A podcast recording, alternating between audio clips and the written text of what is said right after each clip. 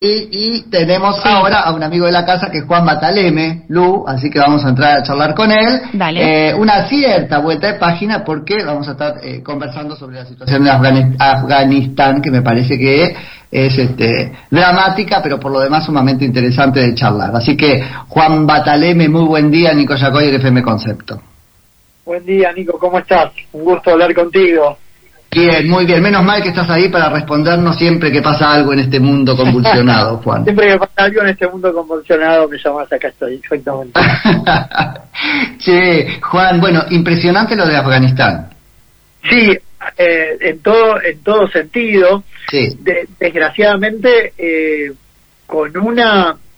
Vamos a ponerlo en estos términos. La mirada a futuro inmediato realmente es muy preocupante porque eh, no tanto porque se vaya a instalar de vuelta un Al Qaeda modificado, sino porque los, los pocos avances que había tenido Afganistán en, en materia de, de, lograr un Estado relativamente moderno, eh, bueno, se han ido, se han ah. ido perdiendo, ¿no? Se van a perder. si, yo te, si yo te pido, Juan, que nos ayudes a abordar esto desde la máxima abstracción, que es también la máxima profundidad, ¿qué te preocupa? ¿El proceso de implantación o exportación de la democracia? ¿Las condiciones para que eso pase? ¿La manera como, como este, se intenta hacer o como no se hizo? No sé, ¿por dónde pasa?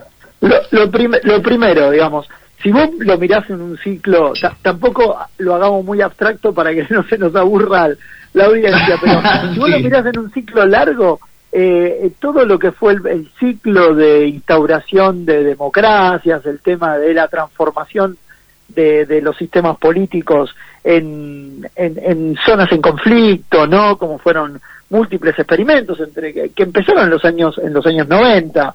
Eh, el que Afganistán fue no solamente un fracaso norteamericano, sino que fue un fracaso de la comunidad internacional, sobre todo de la comunidad occidental, ¿no? Eh, vos pensás que el Banco Mundial, la Unión Europea, las ayudas bilaterales que recibió Afganistán eh, han sido, estamos hablando de cerca de 50 mil millones de dólares eh, para la reconstrucción de la nación y, no se logró nada de eso y es más, lo poco que se había logrado se ha, ha caído por errores políticos, no tanto militares, pero sí por errores políticos en, lo que fue la misión ¿no?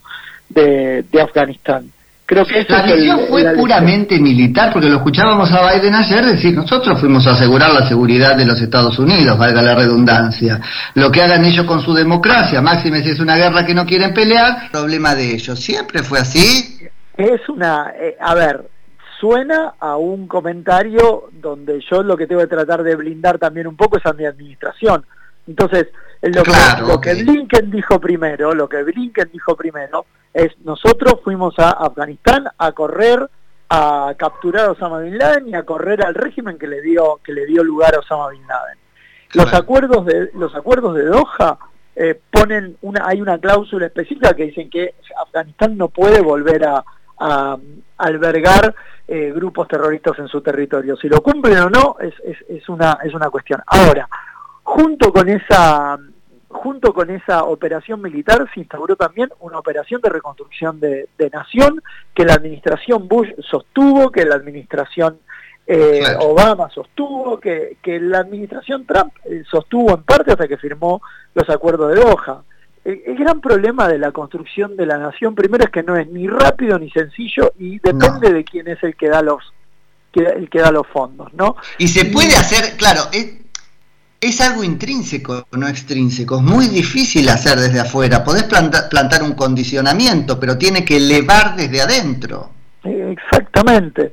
Y desde Karzai en adelante el liderazgo político afgano nunca nunca estuvo a la altura, a ver, a la altura de la circunstancia, nunca, nunca estuvo en las condiciones, nunca siguió los parámetros de lo que podría seguir una una democracia occidental, por así decirlo. O sea, uno de los problemas endémicos era la corrupción. Ahora, yo podría, nosotros nos paramos desde acá, desde Argentina, que está lejos, desde el mundo en general, eh, las, lo que es la dinámica política es tan distinta de un país al otro que es muy difícil mm. pretender de que lo que funciona en los Estados Unidos pueda funcionar en Afganistán, bueno, tal cual. Argentina puede funcionar en cualquier otro lado. Por eso ahí hay un error, es lo que te preguntaba yo como proceso, ¿no? Un error en, este, ah, si, si querés, si es que hubo una estrategia, la ideación de esa estrategia, creer que yo puedo trasplantar sin más una institución, una forma de vida, ¿no? Y por lo demás vuelve a, a recobrar fuerza la pregunta de hasta qué punto tengo derecho de intentarlo. Bueno, eso, eso ha embarcado a la comunidad internacional durante, durante varios años, sobre todo del fin de la Guerra Fría. Creo que por un tiempo largo el Afganistán cerró ese debate. Lo cerró directamente. no, no, el experimento, sobre todo también porque venimos, Occidente viene de crisis económicas pronunciadas, porque vas a tener que hacer reconstrucción adentro de tus propios países con la situación del COVID, con lo cual eh, no hay margen para, para, para futuros, por lo menos en lo inmediato, digo, en los próximos años, para futuros experimentos de reconstrucción de naciones. Creo que Afganistán deja cerrado eso. Ahora... ¿Qué problema? ¿Qué problema? Porque yo voy a exagerar, ¿no es cierto? Pero yo, como argentino, siempre estoy mirando y ojalá alguien mira lo que está pasando y nos ayude un poco, no estoy diciendo una cosa militar, ¿no? Este, pero esa cuestión de cuando se traspasan ciertos límites, alguien tiene que ayudarte y eso está bueno. Qué peligroso que es que esto derive en un, en un repetir por el contrario. O sea, ahora no me meto nada. Antes me metía mucho, ahora no me meto nada. Puede florecer cualquier cosa en varios lugares. Ese es el riesgo. Lo, lo interesante de eso es que los más preocupados en este momento, los más preocupados en este momento son India, China, Pakistán y Rusia, que son todos los países que son vecinos, ¿no? Sí. Entonces, ahí también hay una, no, no digo una responsabilidad de gran potencia, en el sentido de que tienen que hacer algo, pero lo que está claro es que si no hacen, y, y mm. eso ya desde el 2017 hay contactos de los talibanes con Rusia, los talibanes con China, eh, obviamente con Pakistán, eh, no así con India. India es uno de los, entre comillas, grandes perdedores del repliegue norteamericano y de la llegada de los talibanes al poder. Eh, Pakistán obviamente teme lo que va a pasar en la situación de Kashmir, porque eso también le da oxígeno a sus propios grupos extremistas que se, que, se, que se ubican en lo que se llaman las FATAs o las Federal Administrated Tribal Areas de Pakistán, que son regiones autónomas realmente los vecinos son los primeros que tienen que, preocuparse. Si van a ser el primer termómetro de lo que vaya a pasar. Si es que en Occidente, eh, viste que Occidente suele tener déficit de atención, le presta mucha atención a un tema y después cae, vas a ver cómo iremos viendo qué fue lo que, que, fue lo que fue eh, eh, premonitorio, ¿no? Cuando cuando se fue la Unión Soviética de los de, de Afganistán en Occidente la guerra en Afganistán dejó de tener este, prioridad, interés, importancia. Posiblemente se siga mirando lateralmente, pero no va a ser con la misma intensidad y con la misma... Eh, Juan, a mí no me da el, conocimiento ni me da la cabeza para formularme preguntas de, de, envergadura de política internacional, pero si esto fuera un caso de política interna, yo diría, uy, pero el argumento de Biden y está más o menos reñido consigo mismo, porque dirá, ahí está Afganistán este, volviendo al régimen de gobierno que quiere, pero es el régimen de gobierno que albergó a su vez un grupo terrorista que Estados Unidos dice le aceptó el mayor golpe, golpe terrorista de su historia. Digo, en algún punto no es la fisonomía institucional y el modo de vida afgano, es también la seguridad norteamericana lo que vuelve a estar en riesgo. Se pone en juego, por eso hay que ver, a ver, hay, hay dos cosas. Si todo el proceso de repliegue de fuerzas norteamericanas está asignado por el acuerdo que se firma en 2020, a principios de 2020. Sí, que contanos de eso porque es bastante increíble, es el acuerdo con los talibanes, decís. Es un acuerdo con los talibanes bypaseando al gobierno afgano, que el gobierno afgano justamente no quería que se fueran las fuerzas militares norteamericanas, pues sabían efectivamente que caían.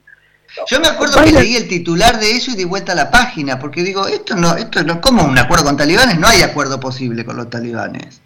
Bueno, sí hay un acuerdo. Cuando vos mirás la hoja de acuerdo, si hubiera leído la nota entera. Pero digo, ¿esto se puede, eh, cumplen los talibanes lo que prometen?